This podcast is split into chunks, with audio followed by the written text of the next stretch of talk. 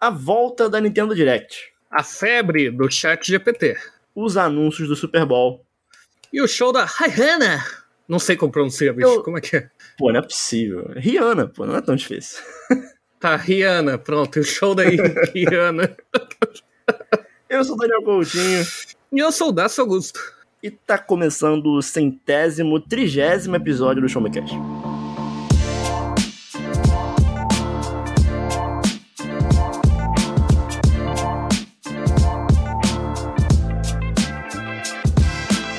todos, está começando mais um episódio do Show Me Cast, o seu podcast de informação, tecnologia, jogos, filmes, séries e muito mais. Meu nome é Daniel Coutinho e comigo, Dácio Augusto. Olá, Dácio, como é que foi de carnaval, hein?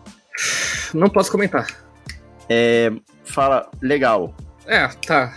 Hum, Fala, Criminoso. legal ou não Pronto. legal? Legal legal? legal. Legal. Pica, Legal. Como, eu- como eu costumava, né? O meu clássico pica. Ok. Bom, bom, bom review, bom review.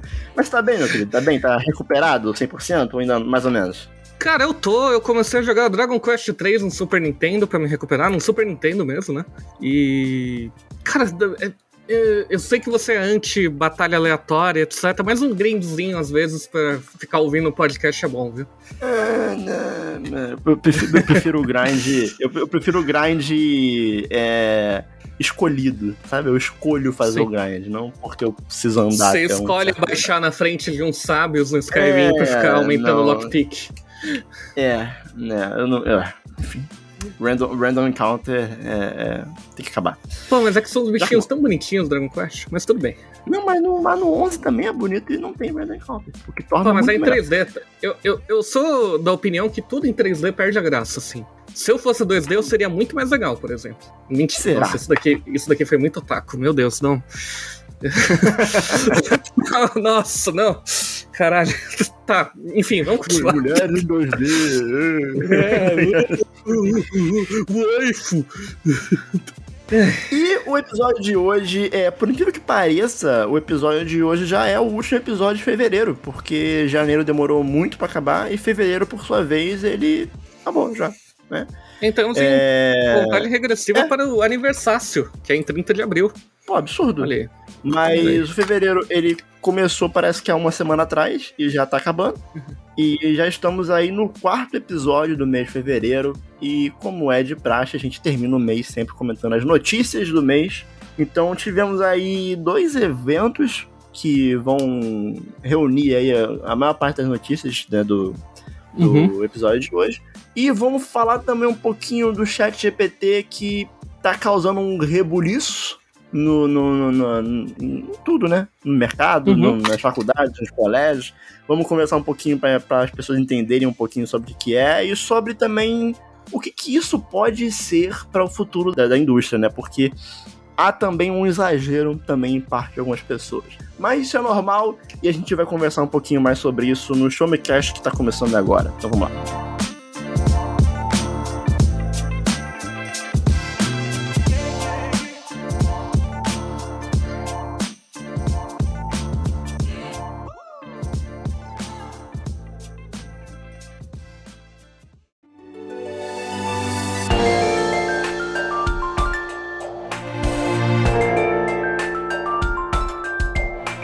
Daniel, antes da gente começar a falar dos temas do episódio, eu só queria fazer um comentário não muito legal, talvez. Talvez não, com certeza, né?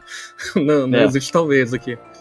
Mas é, eu acho que todo mundo que tem acesso à internet e provavelmente é ouvinte do Show Me Cast está sabendo da situação das chuvas em SP, né? Não especificamente na capital, embora também esteja forte, tá forte Atibaia, tá forte Campinas, mas no litoral norte do estado, que gerou assim uma camada de destruição, perdas tanto materiais quanto físicas absurdas para muita gente. Sim. Eu particularmente me empatizo um pouquinho mais com isso do que o normal, porque infelizmente tragédias acontecem, né? Então a gente, principalmente sendo jornalista, né? A gente acaba tendo que acompanhar muita coisa, mesmo trabalhando em tecnologia, sempre tá um pouquinho ali por cima, né? É, Mas eu vou te falar, caso- cara, assim, o que é triste é que todo começo de ano tem É essa isso. notícia. Todo começo de ano tem essa notícia, sabe? Ano passado, um amigo meu que tinha um canal de YouTube sobre HQs, né?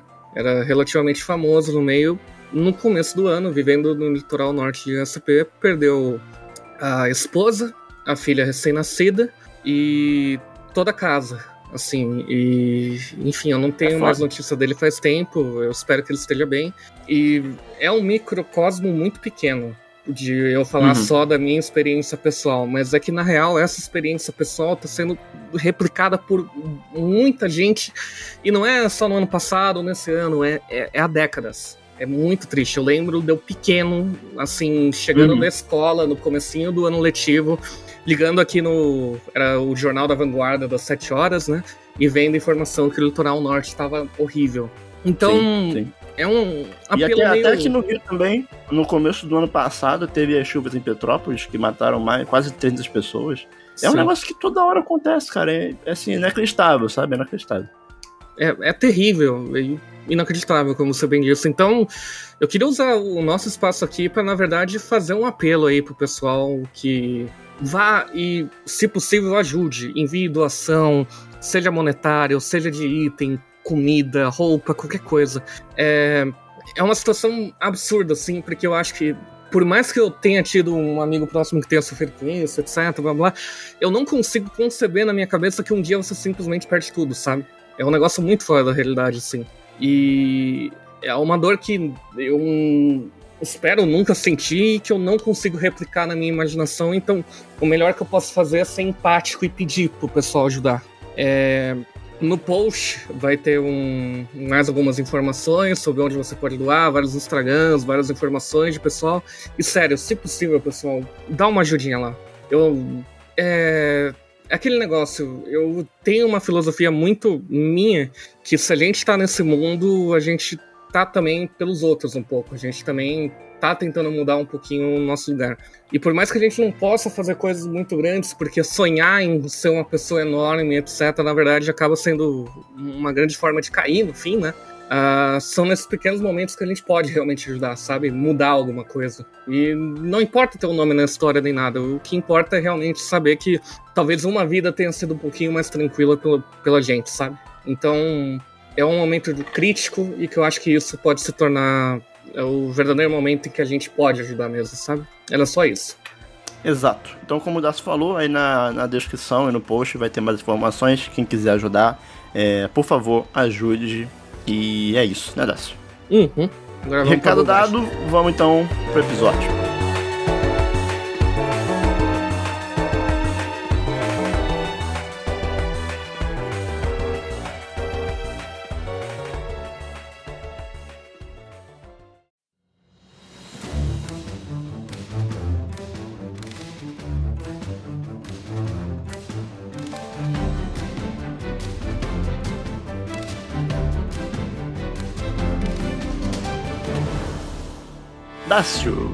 Daniel. A gente teve em, nesse, nesse mês de fevereiro uma daquelas Nintendo Direct, né? Daquelas, né? Sim. Que tem, que tem Shadow Drop, que tem trailer de jogo muito esperado, que tem bons anúncios. Eu não sei você, mas a, a Nintendo. A Nintendo ela se tornou especialista nesse tipo de, de conferência online, né? E eu sinto que nessa era vou colocar assim, pós E3, né? Porque a E3 ainda existe, uhum. mas não do mesmo jeito. Mas nessa Chegamos era pós E3 eu... dos jogos, né? É, e eu sinto que a Nintendo ela é a empresa que mais soube. Olha que incrível essa, essa frase que eu vou falar. A Nintendo ela é a empresa que mais soube se adaptar à nova realidade do mercado. É... E acho que através do Nintendo Direct tem sido os melhores eventos, eu acho, assim, no geral, sabe? Onde é você consegue reunir muita informação pensar que ela que meio que ditou esse formato, porque a Nintendo Direct tá aí desde 2012, né? E foi é, melhorando não, assim, até virar o que é. Quando a Nintendo parou de anunciar coisa na E3 e focou no Direct, todo mundo reclamou. A Nintendo é uhum. é maluca, pô. Tá ligado? E, e agora todo mundo tá fazendo igual. Cara, é, é, um formato muito gostoso que geralmente a gente sabe qual vai ser o tempo do. A gente não fica com expectativa, né? De pensar, não, vai uhum. ser duas horas, etc. Porque eu tô muito registrado na minha cabeça especificamente o evento da Microsoft que foi online no passado D3. Uhum. Só que foi simplesmente uma das coisas mais chatas que eu já vi. E foi extremamente lento, ah, umas intermissões que não faziam sentido, etc. Foi meio complicadinho. E a Nintendo em toda a Nintendo Direct, por mais que tenha a discussão que ela seja do agrado de todo mundo ou não, aquela, aquele episódio específico, né? Não sei se chama de episódio, pode chamar? É, é, é pode ser. É, por mais que tenha discussão se aquele episódio da Nintendo Direct específica foi bom ou não, o que não pode se reclamar. Aquela edição, né? É aquela edição, melhor isso. Que, é. que contou com muita coisa, que teve coisa, que o pacing é bom. É, o pacing, pronto. Sim, o ritmo. Sim, o pacing é bom. É, bom. é o acho que tá aí a palavra-chave. Acho que o pacing da, dos eventos da Nintendo eles é, são muito, muito agradáveis, sabe?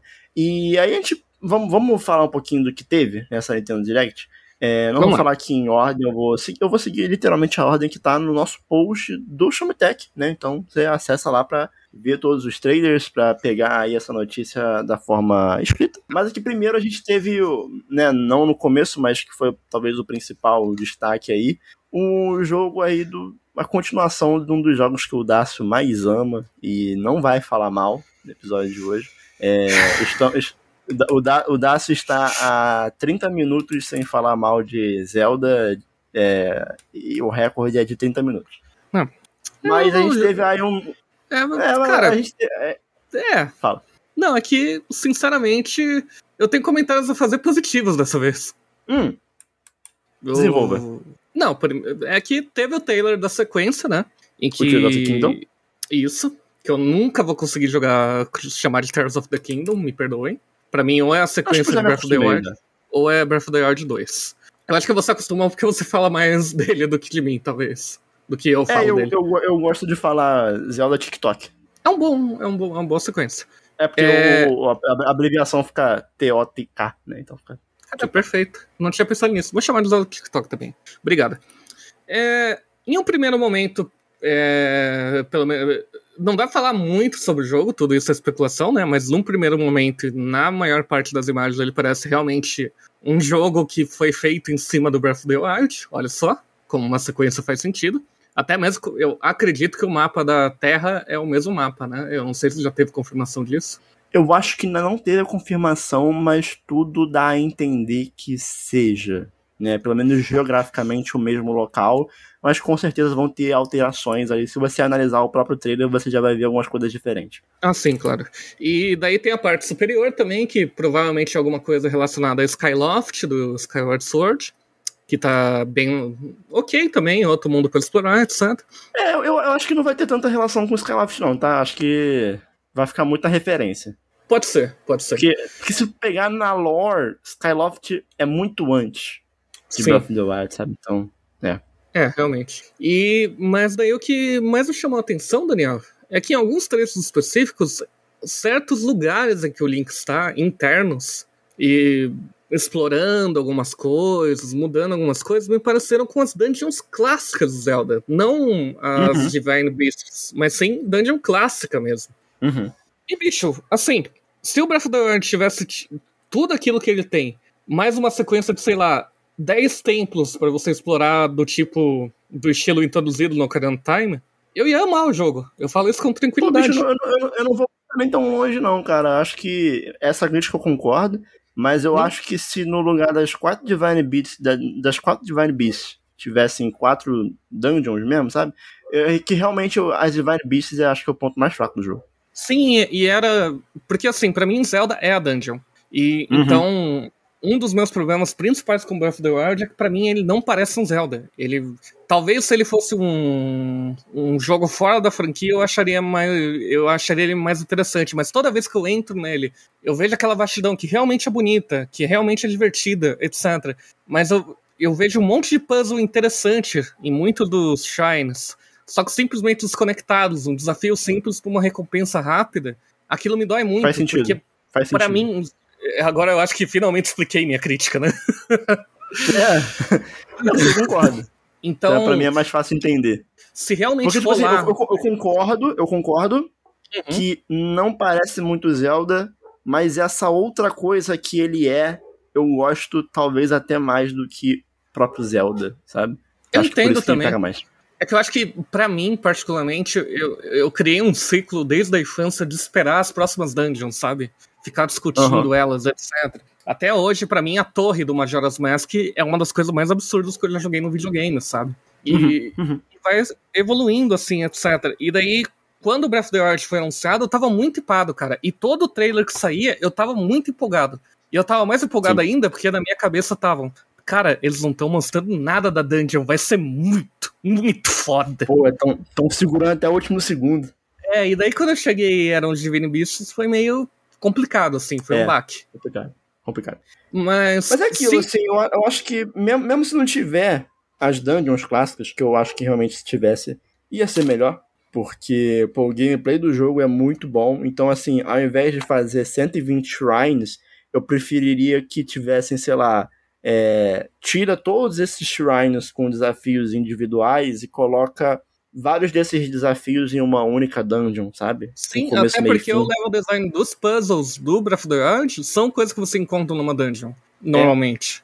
É. É... E eu vou te falar que, assim, antes do Breath of the Wild, o meu Zelda favorito era o A Link Between Worlds, que eu acho que faz muito uhum. bem isso. Sim. De você conseguir é, fazer as coisas meio que na ordem que você quer, né? E uhum. Ainda mantendo aquela essência que eu acho muito interessante nos jogos da franquia, que é aqui está uma mecânica. E durante toda essa dungeon a gente vai brincar com essa mecânica. E você tem que ir descobrindo formas de usar essa mecânica. E dentro do gameplay de Breath of the Wild, eu acho que dá para fazer isso de uma forma incrível, sabe? Assim, muito, muito melhor do que qualquer outro Zelda já tenha feito. Totalmente. E eu acho que deve ter uma, um correspondente, assim, um, uma mecânica correspondente aos Shrines. O que eu não vou reclamar, porque eu acho que é um jeito interessante de você colocar desafios no mundo. Porque se a gente for ver a grosso modo, o mundo do Breath of the Wild é uma dungeon enorme, né? Que você vai descobrindo como andar, etc. Como... Sendo que as pequenas salas são shines que você vai descobrindo e vai, por exemplo, conseguindo mais coração para conseguir explorar o vulcão sem um negócio de sem uma roupa, né, necessária e tal. Uhum, uhum. E eu acho que essa mecânica foi o grande selling point, além da liberdade. Até hoje descobrem coisas no Breath of the Wild absurdas. Eu lembro quando, tipo, o jogo saiu em 2017, eu acho que no meio da pandemia que descobriram a mecânica de você surfar no, no escudo, sabe? Sim, e... sim, sim eu acho que dá para usar isso para fazer também um, um Zelda legal. Porque para mim, as duas coisas não são. não excluem uma outra, sabe? Elas conseguem coexistir fácil. Uhum. E, então a minha esperança com o Breath of the Wild 2, o Zelda TikTok, seja lá o que, é que realmente essas dungeons apareçam. E pelo esse último trailer, eu, eu diria que tá praticamente certo que vai ter mesmo.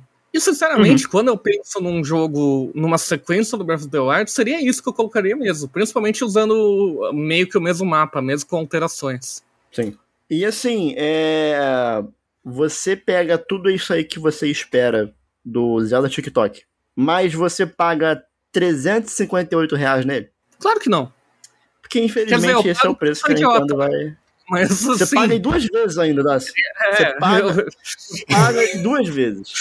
Mas é, aqui é um comentário muito importante que a gente tem que fazer. Eu faço coisas idiotas, mas eu não quero que os outros façam. Não comprem. É isso. É isso. É isso. Porque, infelizmente, a, Nintendo, ela, ela, o, Zelda vai ser o primeiro jogo da Nintendo precificado 70 dólares, e a Nintendo ela vai fazer a conversão direta para uhum. qualquer mercado. Então, é, o jogo foi precificado na eShop brasileira por com o valor de R$ 357,99, o que é salgado, né, absurdamente, principalmente no caso da Nintendo, porque assim, eu acho que, enfim, isso é uma discussão longa, mas uhum. eu acho mais problemático na Nintendo do que, vamos supor, na Microsoft. Porque na Microsoft um jogo ele pode ser precificado a 360 reais, mas ele em um ano ele vai estar tá custando 120 vai estar tá custando 80. Uma promoção vai estar tá custando, sei lá, 50. No caso da Nintendo, Isso recentemente, agora no mês de fevereiro, foi a vez que eu vi o Zelda Breath of the Wild mais barato, que foi por 160, se eu não me engano.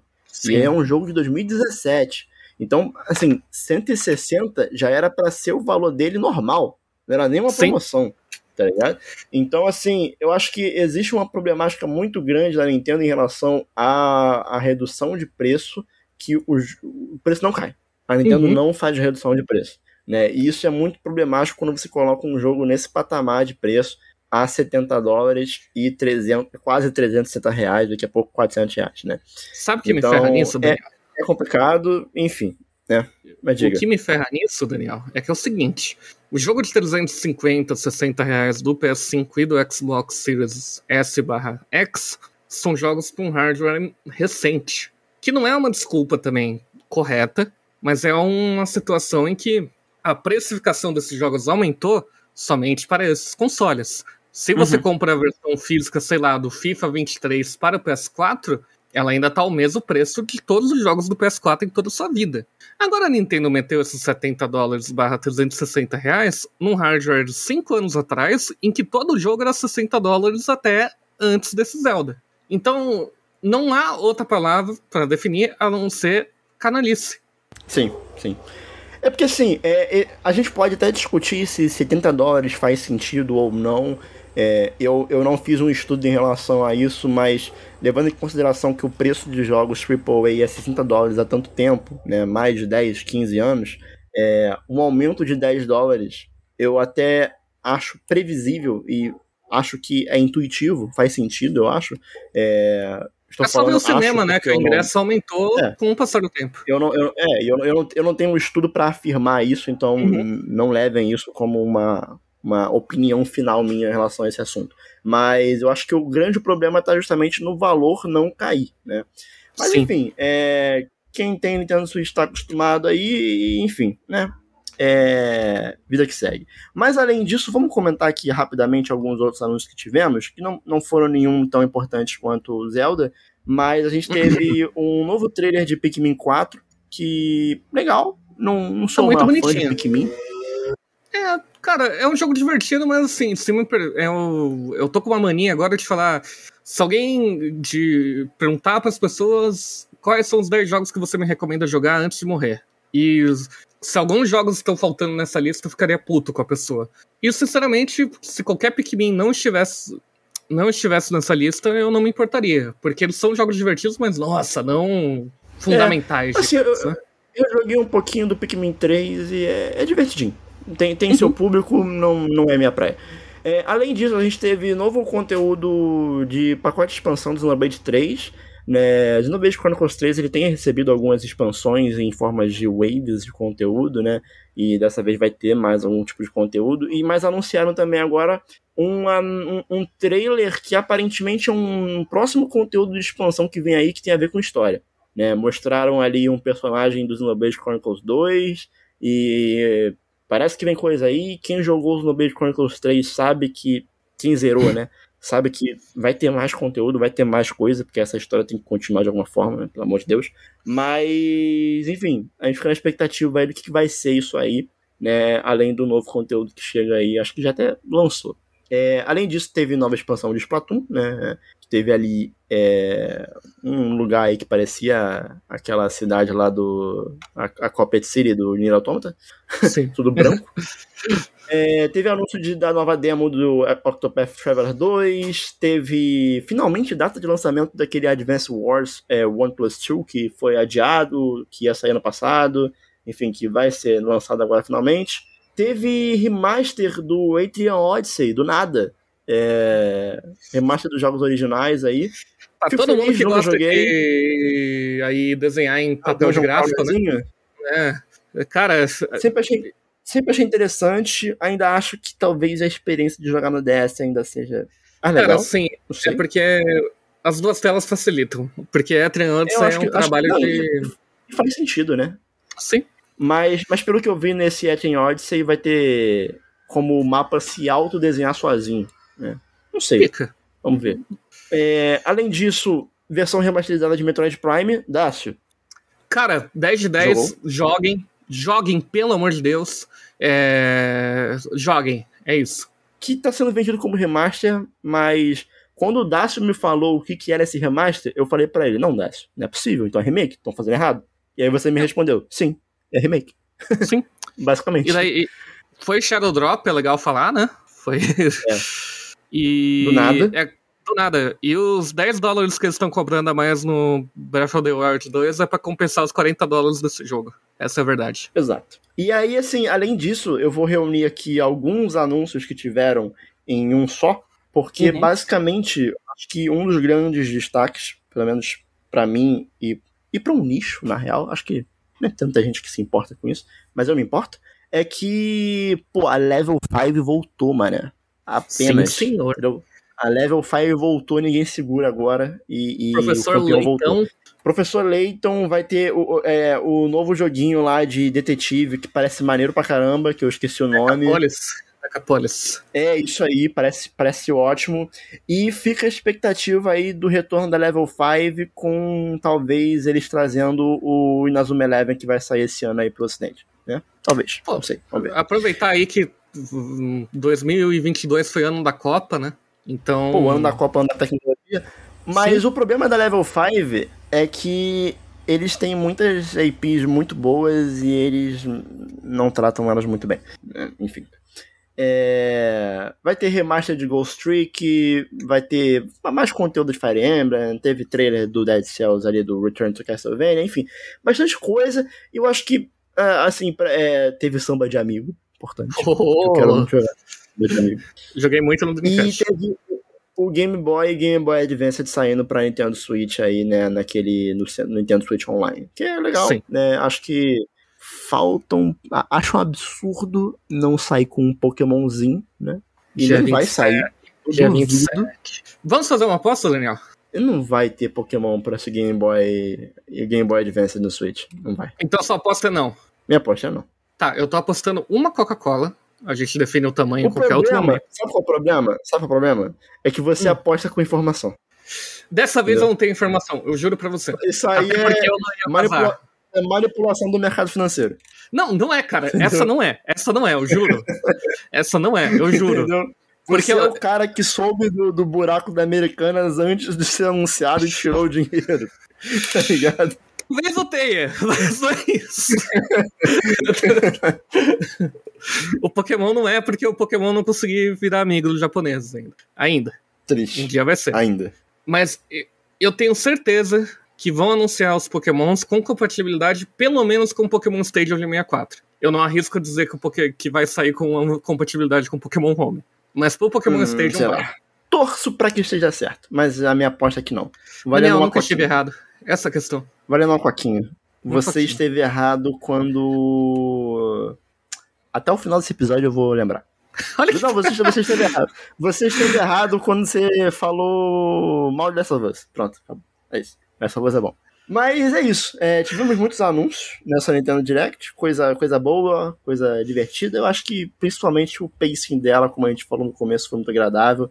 Né? A Nintendo sabendo ali espalhar muito bem o conteúdo é, e as coisas que são anunciadas. Né? Se você for pegar no, um montante de coisa anunciada, né? às vezes até fica a desejar em relação a uma outra um outro State of Play, que inclusive foi anunciado, vai ter agora essa Uhum. semana o State of Play. Amanhã, amanhã às Que 7 se- horas da noite. É, é amanhã, né? Então é no dia do lançamento desse episódio. É... Mas enfim, o pace deles é muito bom. E vamos ver aí se essa Street of Play vai ter conteúdo bom também. Acho que, acho que não. Mas além disso, Dácio, a gente teve muitas notícias esse mês em relação ao Chat GPT. O que, que é o é, Chat né? GPT, Dácio? Cara, o ChatGPT é uma plataforma de inteligência artificial online em que você vai lá e passa um prompt de informação para a inteligência artificial que eu vou chamar de Charlinho aqui, porque fica mais fácil. Charlinho, preciso que você fale sobre o super-homem de Nietzsche com, como se você fosse Faustão. E ela vai lá e É solta um texto falando a partir de um banco de dados que são. Eu posso estar enganado, eu peço que você me corrija. É a internet como um todo, né? Ele utiliza a ferramenta de busca como um todo, né?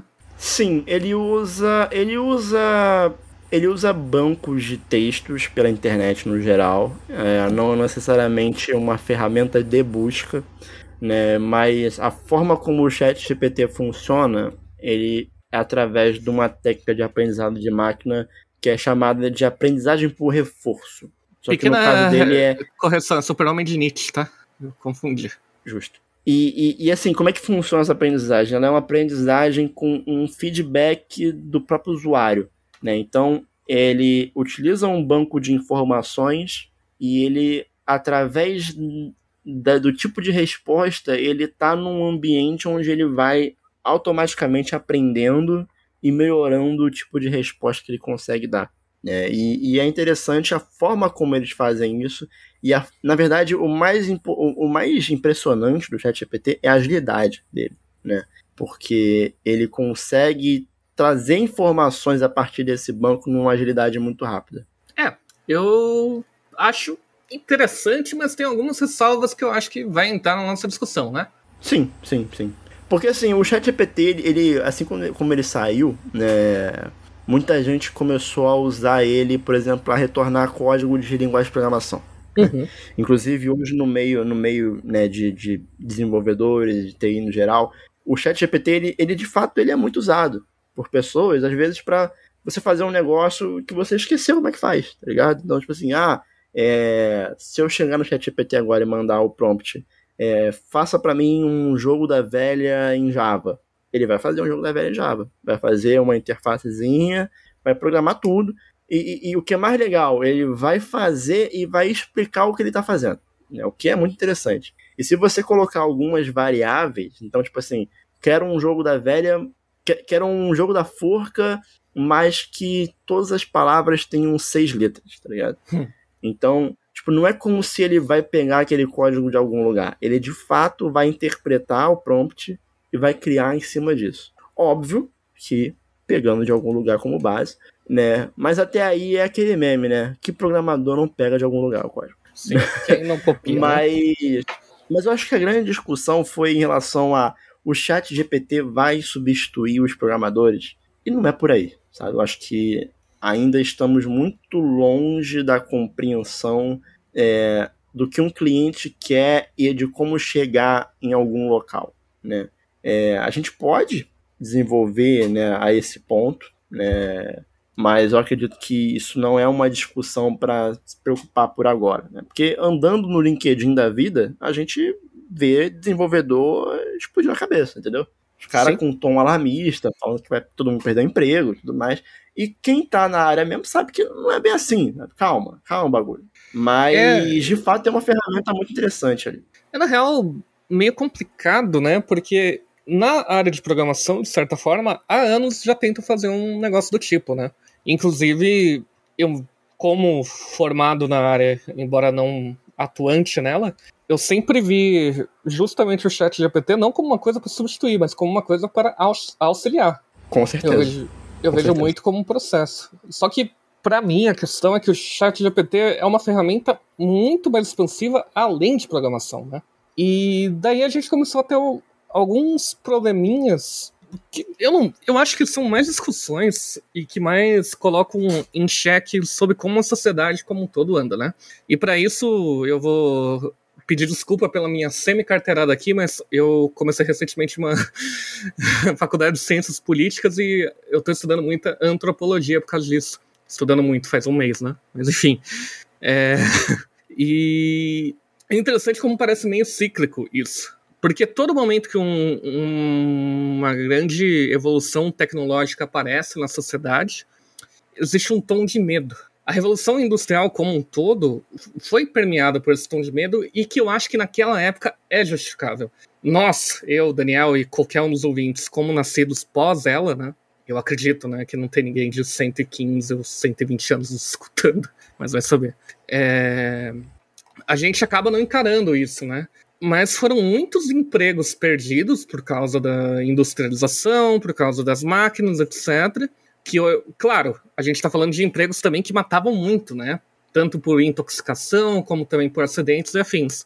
Mas ainda assim são empregos de pessoas que acabaram entrando em situações marginais, assim, naquelas linhas de pobreza, etc., porque muitas vezes já eram de uma certa idade, mais avançada na época, e não conseguiram se readequar ao mercado de trabalho. E como sempre, não houve uma espera, né? Não houve uma, um pensamento que não, isso aqui, vamos com calma. Quando aconteceu, só aconteceu. E assim foi indo com o passar do tempo. O celular teve muita resistência por, por gente que adorava telefone fixo. E assim foi indo, foi indo. Claro, nada com a mesma intensidade da Revolução Industrial, porque pareceu uma evolução natural, sabe? Meio que quando inventaram uhum. a, a lâmpada, né, ninguém reclamou de não ter mais uma vela pegando fogo na casa, né? Sim. E daí o chat GPT, nessa parte de programação, acho que vai auxiliar, mas ao mesmo tempo, o prompt dele permite muitas coisas, né? E em áreas como jornalismo, por exemplo, tem muita gente aí metendo realmente prompt, olha, eu preciso de um texto com fontes, um texto jornalístico explicando, sei lá, é, o que está acontecendo no asfalto da rua 20. E o chat GPT faz procurando as fontes.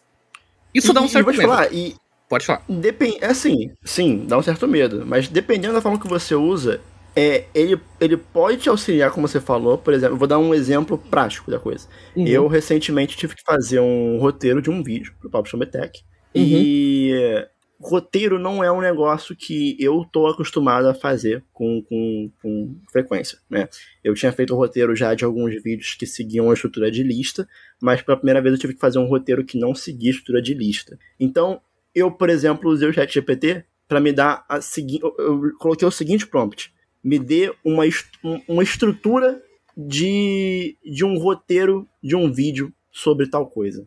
E aí ele me deu a estrutura. Sabe? Tipo assim, uhum. assim, ah, na introdução é legal você explicar isso, isso, isso. Na, no desenvolvimento é legal você explicar isso, isso. E no encerramento explicar isso, isso, sabe? Então, são ferramentas que conseguem te auxiliar muito no seu trabalho, sabe? E voltando no assunto da questão do, dos empregos, eu acho que a gente tem que diferenciar muito quando a gente conversa sobre isso em relação a medo, sobre medo no sentido de alarmismo, e discussão sobre realmente questões de emprego, né? Porque eu não acho que não deva haver uma discussão sobre. Eu acho que tem que haver discussão sobre. Né? Eu não vou, eu não, não posso citar, é, mas eu já trabalhei numa empresa em que eu trabalhava diretamente num projeto que o projeto ele dentro da empresa era tido como algo, ele tinha um nível de esqueci agora a palavra, mas ele era secreto dentro da empresa, uhum. né? Eu esqueci o termo mas poucas pessoas podiam saber desse projeto. Por quê? Porque ele era um desenvolvimento tecnológico que de fato iria matar muitas vagas de emprego dentro da empresa. Né, isso é um negócio que até ferrou um pouquinho a minha cabeça na época, porque Sim. É, é complicado você trabalhar com um negócio desse, né? Mas se você não trabalha, você não aceita, você perde seu emprego. Então você coloca na balança, o que, que eu faço? Né? Mantenho minhas contas em dia ou acabo com o emprego de um monte de gente. É difícil. Mas é aquilo, se você não fizer, outra pessoa vai fazer, então é, é, é, é muito, muito, muito complicado. Mas eu acho que esse tipo de coisa ele deve ser discutido sim, sabe?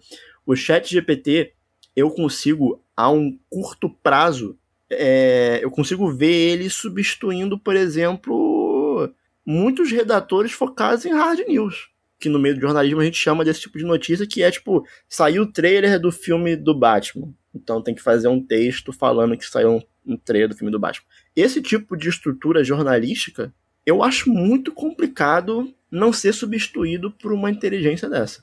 Não, e, e é um é processo é que já estava acontecendo há anos, porque se a gente for pensar, a própria uh, estrutura SEO é meio isso. Você já está fazendo sim, uma sim. fórmula de bolo. Sim.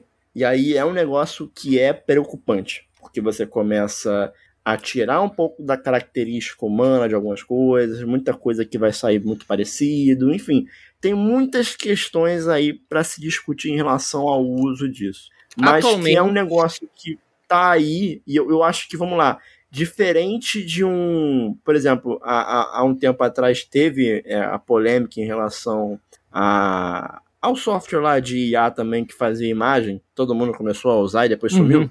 Lembra? Não lembro. Pra, pra, tu ver que eu nem lembro mais o nome do software. Sim, sim. Mas, mas eu acho Mid que. Journey, né? Alguma coisa assim, acho. É, uns, é, é, é, tinha esse, mas tinha uns outros aí. Mas que já também já caiu um pouquinho no, do hype deles, sabe? Mas uhum. eu acho que coisas tipo o GPT é, é o início de algo, uhum. sabe? Talvez não através do chat GPT, mas não acho que isso aqui é uma febre que vai acabar, sabe? Mas, Daniel, é que a questão da hard news, que eu acho que é o em geral, realmente está num processo há anos, assim, que se a gente for parar para ver, vai acontecer essa substituição. Só que daí você para para pensar aqui, eu consigo para pensar aqui de cabeça, eu já tô há anos no mercado e consegui um meu espaço em que eu consigo fazer textos além de hard news, certo? Mas uhum. você começa a criar uma estrutura, um lugar, etc., em que se você entra em qualquer site, que é o grosso hoje em dia do trabalho jornalístico, é insight. Quem consegue para a TV é um número muito pontual, e mesmo assim ainda vai fazer pautas muito esporádicas, talvez. É uma competição absurda. Todo site que você entra, no questão jornalística, a maioria das notícias vão ser hard news. A apuração mais completa, etc., alguma coisa, são pautas especiais que às vezes estão ali na home, estão junto, mas o grosso mesmo, se você for ver, vamos falar de 10 matérias que estão na home, 8 são hard news.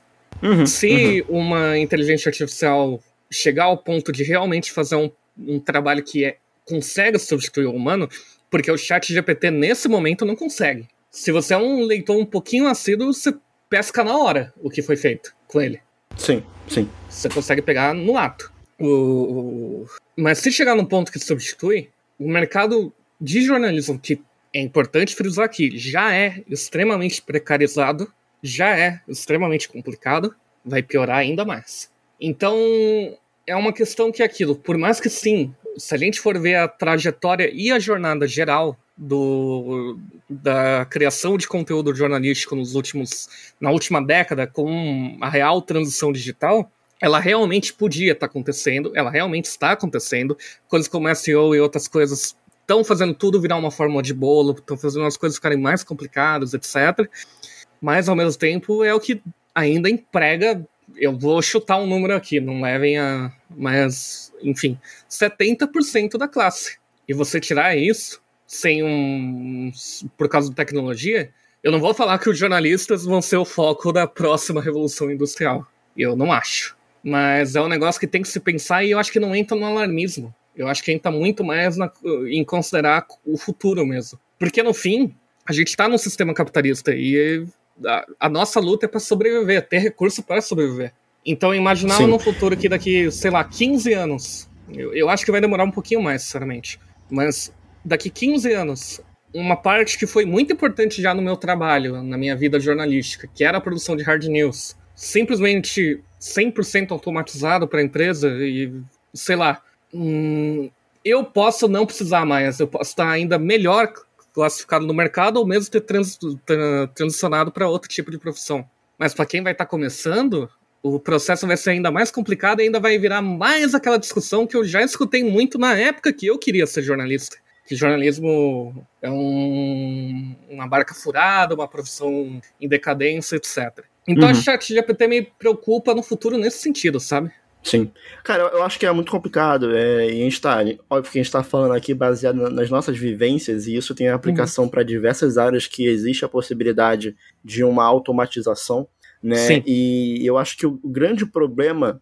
É, eu, eu lembro quando eu comecei a estudar tecnologia, quando eu decidi ir por rumo da tecnologia, né? E eu tinha a ideia, né? Eu acreditava que o desenvolvimento tecnológico ele possibilitaria um, um melhor bem-estar social da sociedade no geral. Então, assim, com o aumento da tecnologia e o aumento da produtividade através dessas ferramentas, seria possível, por exemplo, uma diminuição na carga horária de trabalho, que não faz sentido algum uma carga horária de trabalho padrão aí de 8 horas mais uma hora, uma hora de almoço, é, desde os anos 70, 80, né, ser a mesma de 2023. Né? Não faz sentido. Com a tecnologia que a gente tem, a gente consegue produzir muito mais em pouco tempo. Né? Mas o grande problema disso é que, ao invés da tecnologia causar um bem-estar social às pessoas, ela causa uma necessidade de superprodução para justamente encher o bolso de quem está no poder. Então, deixa de ser algo para ajudar as pessoas para ser uma coisa para render mais dinheiro no bolso de quem já tem dinheiro e tem os meios de produção para ele, sabe? Então é uma situação muito complicada que eu acho que a gente deveria ver mais discussões em relação a isso. Eu acho que está tendo pouco e eu acho que isso deveria ser mais discutido porque acho que isso impacta é, não só a minha, não só a, a do Dácio, não só a sua de quem está ouvindo, mas vai impactar a vida de muita gente. E eu não estou falando do chat GPT, eu estou falando né, de todo o conceito que vem junto com o chat GPT, né? Que é uma, é, é uma discussão já antiga, mas que eu acho que está cada vez mais forte. E, e é um negócio que, na minha cabeça, por exemplo, as pessoas, eu vejo as pessoas se assustando muito mais quando ah, olha só esse vídeo aqui do robô dando um mortal. E as pessoas ficam uhum. aterrorizadas. Sim. Olha o cachorro pessoas... robô com uma metralhadora. Meu Deus, o cachorro uhum. robô, apocalipse. Irmão, o apocalipse não tá no, no, no cachorro robô dando mortal. O apocalipse, ele tá no, né, no, no, no, capitalismo estourando porque Sim. vai tudo ficar automatizado e não vai ter mais emprego, enfim. Tá aí o ponto, né? é... né? Eu acho que é isso. É. Acho que dá para resumir tudo isso em enquanto a aurora tecnológica, usar esse termo bonito, é, estiver diretamente atrelada ao sistema capitalista, ela é um problema para a humanidade. Exato. E Vamos finalizar o episódio então comentando brevemente sobre o Super Bowl, que teve também esse mês. E a gente. Veja só, o capitalismo nos forneceu anúncios de coisas, de produtos pra gente comprar. E todos e que eu fiquei muito animado. Não, ponto, nem todos. E nesse ponto, aí a gente tem que dar o braço a torcer, porque aí pega legal. Viu? Pega legal. É. Porque a gente teve. Primeiro que a gente teve o show da Rihanna, que foi o mais importante que o jogo. Que assim, você lembra pra carro do jogo? Não, mas eu nunca escutei uma música da Rihanna também, então eu não lembro do show. Aí é complicado, Das. Aí eu acho que é um desvio de caráter. Você não conhece uma música da Rihanna, eu acho que é, enfim, um pouco complicado. Mas é, a gente teve aí anúncios além do show da Rihanna, aí, que inclusive marcou a volta dela aos palcos, porque ela estava grávida, e aí ela, ela ficou um tempo afastada dos palcos, voltou e voltou grávida de novo já uhum. vai ter outro filho. Então, por exemplo, minha namorada está é, triste. porque ela tava na esperança de que, porra, agora que ela já teve o filho, vai ter uma turnê. E ela tá grávida de novo. Enfim. É... E aí teve a volta ao palco da Rihanna. E eu acho que um ponto importante da gente é, afirmar aqui é que teve um remix de Rude Boy da Rihanna que foi feito por um, um brasileiro oh. que ele pegou, ele pegou a música Rude Boy, que foi o baiano, o, o, o, o baiano Clan. Tá todo mundo chamando ele de baiano Clan. É, o cara é Clan, porra. Ele é da Bahia, mas enfim, é, Não é que nem, Clan. tipo, é que nem quando vão falar de, de, da cidade Belém, que todo mundo fala Belém do Pará. O nome da cidade uhum. não é Belém do Pará. É só Belém, porra. Não precisa Sim. falar do Pará. Só tem uma Belém no Brasil, porra. Não precisa especificar qual Belém. Mas enfim, o, o, esse cara aí, ele tem 20 anos só. E ele, de brincadeira, fez um, uma versão da música da Rihanna com funk. E do nada, o funk dele tá lá no Super Bowl, né? No show da Rihanna. Enfim, incrível, é maravilhoso. E a gente teve aí trailers de anúncios também no Super Bowl, que teve aí trailer do de um filme de, do, do, da mesma galera de um lugar silencioso chamado 65 Ameaça Pré-Histórica, que eu fiquei surpreso que eu não sabia da existência desse filme. Mas ele vem aí com o. O moço lá, o moço que é bonito e feio ao mesmo tempo, que eu esqueci o nome, do Star Wars. O, o Kylo Ren. Kylo... Adam Driver. O Adam Driver, que é bonito e feio ao mesmo tempo. Vai ter esse trailer aí que aparentemente ele vai cair. É, é, é um filme. Pô, cara, a premissa é muito boa. A premissa é de que ele tá, tipo, tem, tem uma nave, tá numa nave lá com a galera, e aí a nave é, é atingida por um asteroide, e aí eles caem num planeta. E aí eles descobrem que esse planeta onde eles caíram é a Terra, só que, tipo, 65 milhões de anos no passado. Ok. Então, tipo, loucura. Mas aí, além disso, teve o filme Air lá, que vai contar a história da, da Nike, que, pô, me, cara, me amarro nesses filmes que contam história de, de empresa, né? Histórias de empresa, de como é que, como é que aconteceu esse bagulho aqui, enfim. Uhum. É, coisas de, de, de, histórias por trás de, de coisas me interessa muito. É, vai ter um novo filme do Creed.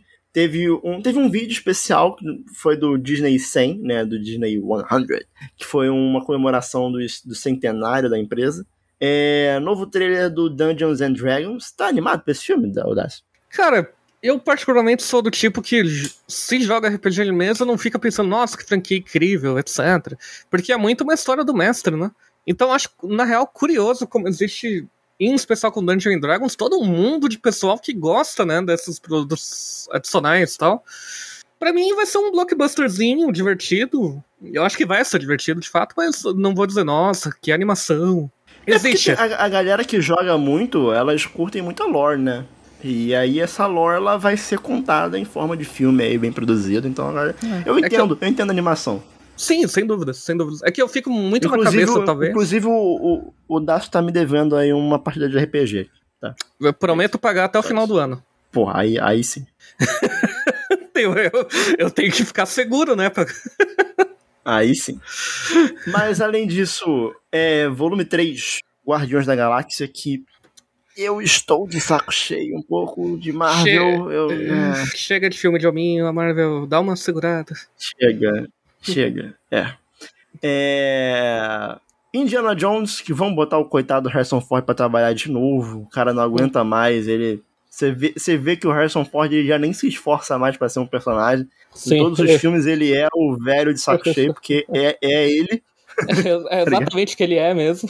Tá tudo certo. exatamente o que ele é. Então ele só vai lá, ele bota uma fantasia e, e- e fala assim: seja você, vai.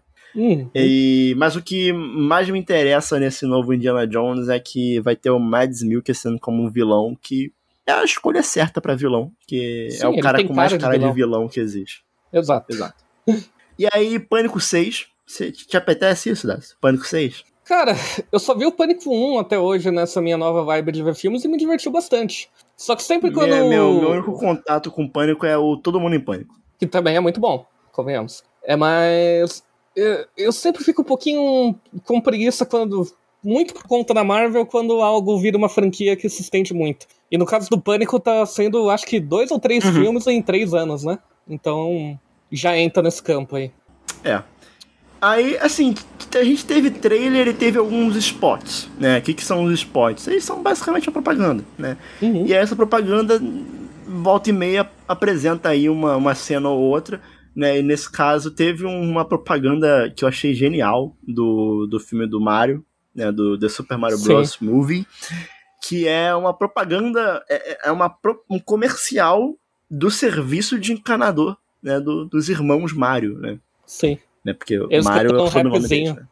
É, e, cara, assim, muito bom. Cara, esse filme, eu vou te falar que quando anunciaram esse filme, eu fiquei tipo, é. Mas eu, eu já tô compradíssimo. Tô compradaço. Cara, eu filme. acho que eu, eu tive a mesma reação, mas eu fui comprado assim no primeiro. No primeiro trailer real, assim. Cara, esse filme parece que tem muito, muita. Muita.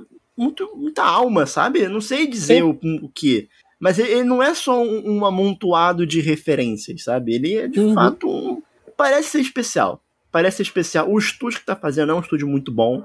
é, que normalmente entrega filmes. hum, tipo assim, de mediano pra cima. Normalmente não entrega desastre. Então, a- uma expectativa tá boa, tá boa. Acho E aí teve, teve mais trailer aí do, do The Flash, que, que teve, tem lá o ator lá que fez muito mais que o Will Smith e, e não tá cancelado pela, pela, pela indústria do cinema. Por que será, né? Por que será? É, enfim. O cara, ele, enfim, ele sequestrou uma família e tá aí, né? É. Enquanto o Will Smith tem um tapa e É. tá, tá banido do Oscar, né? Enfim, isso diz muito sobre muita coisa. É. Mas, além disso, a gente tem, pô, Velozes e Furiosos 10 com Jason Momoa. Meu Deus do céu, como vai ser ruim esse negócio? É, mas eu, eu acho que vai ser tão ruim que vai dar a volta e vai ficar bom. Sim. Como a Velozes maioria dos Furiosos é Velozes e sempre isso. Exato.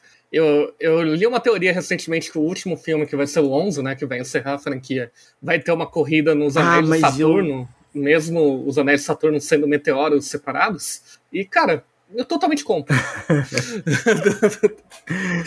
Cara, sério. Pô, não é possível. Mas enfim. e além disso, é um filme que o Dácio mais aguarda aí pra 2023, que é Transformers: O Despertar das Feras. Porra, Optimus Primal, né? Não tem como, né, bicho? Porra, absurdo. Fico triste que não teve trailer do real melhor filme já feito da história depois que ele sair, Barbie, mas tudo bem.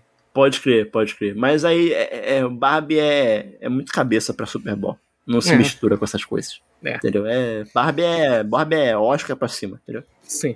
Mas, amigos, eu acho que a gente vai fechando por aqui o episódio de hoje. A gente teve bastante coisa, né, esse mês. Acho que discussões importantes aí em relação ao chat GPT. Queria até, às vezes, falar mais do chat GPT. É, tem muita coisa para falar sobre ele. É, não sei se coisas animadoras. Acho que meio a meio, né? É, o, o que eu deixo de recado para você sobre o chat GPT é conheça a ferramenta, entenda como ela funciona e use de forma inteligente, entendeu? A minha namorada, ela tá fazendo o TCC dela da faculdade e eu falei para ela, cara, ó, apresentei para ela essa ferramenta, falei, ó, ela funciona dessa forma, use com inteligência, entendeu? Tome cuidado, porque, enfim, dependendo da forma que você usar, não vai ficar legal, mas ferramentas estão aí para serem utilizadas. E para quem é da área de programação, queria deixar um recado. É, tem uma extensão aí chamada Black Box, que funciona melhor que o ChatGPT, tá? E ela já existia já, então usa aí, Black Box. Você basicamente você dá o comando lá, quero isso, e ela te dá o código. Mas, é, chegamos ao fim do episódio de hoje e o último episódio de fevereiro. Próximo episódio já vai ser comecinho de março, onde a gente vai falar sobre as novidades do mês de março, que deve sair justamente no dia 1 de março. Então, deixa o recado aí que em março vai ter coisa boa. E, Dácio, sabe o que eu vou falar no próximo episódio? Do quê? Da nova expansão de cartinha de Pokémon. Tá absurdo, tá? Queria dizer isso. Porque se sai dia 31 de março, é março. Sim, correto. Tá Lógica tá em março. impecável. Né? Então a, aguardem, aguardem que eu vou falar do melhor produto de Pokémon lançado nos últimos anos. Mas é isso, Dácio. Queria agradecer a todo mundo que acompanhou o episódio até aqui. É, se quiser seguir nossas redes sociais, você segue lá em, no Twitter em arroba e arroba. Lembrando que o Showmecast é um podcast do portal Showmetech, então você entra lá no showmetech.com.br para poder ficar por dentro de notícias em relação à tecnologia, jogos, filmes, séries e muito mais. E você pode também é, conferir nosso conteúdo no YouTube. Você dá um search lá por Showmetech, sempre tem vídeo lá saindo. Tem videozinho que eu fiz roteiro aí esses dias aí, então. Olha aí. Fiquem de olho.